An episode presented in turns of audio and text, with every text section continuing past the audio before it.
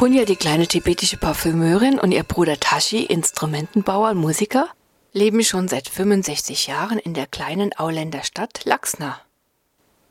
65 Jahre? Denn eigentlich sind sie ja Teenager. Wie kommt denn das? Die beiden stammen aus dem weit entfernten Land Tibet und ja, als Hauselfen sind sie eben jetzt im Teenageralter. Und warum wurden ausgerechnet sie dazu ausersehen, Weihnachten zu retten? Ja, aus dieser Geschichte ist nun ein ganzes Buch geworden, voller Abenteuer, die Punja und Tashi und auch Urs aus der Schweiz zu bestehen haben. Und die Geschichten rund um Punja und Tashi gehen auch weiter, also das Ganze ist als mh, mm, dreibändiges Werk angelegt von mir.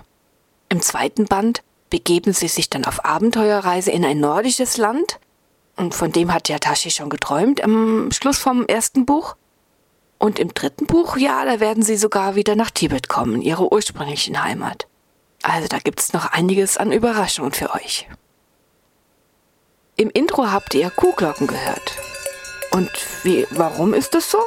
Hm, ganz einfach, weil ich in einem kleinen Weiler lebe. Ja, und da bin ich natürlich vor allen Dingen im Sommer umgeben von bimmelnden Kühen. Ich will noch ein bisschen Hintergrund geben zu meinen Büchern und ähm, es ist vielschichtig angelegt. Also das ist so, je nachdem wie alt man ist, kann man da unterschiedliche Zugänge finden. Und es gibt darin auch versteckte Wahrheiten, tiefe Weisheiten. Die kann man ja dann entdecken. Im Alter von 22, da war ich ja noch sehr jung, fand ich zum Buddhismus, weil es gab einfach noch so viele Fragen, die mir im christlichen Umfeld niemand beantworten konnte. Also machte ich mich auf die Suche und tauchte über 30 Jahre dann ein in eine tibetisch-buddhistische Welt.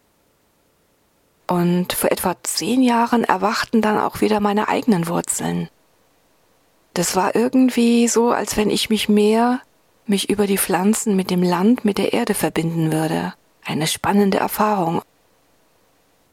Und dabei interessieren mich eben auch die ursprünglichen nordischen, mitteleuropäischen Wurzeln unserer Vorfahren also noch vor dem christlichen Einfluss, aber auch das ursprüngliche im Christentum.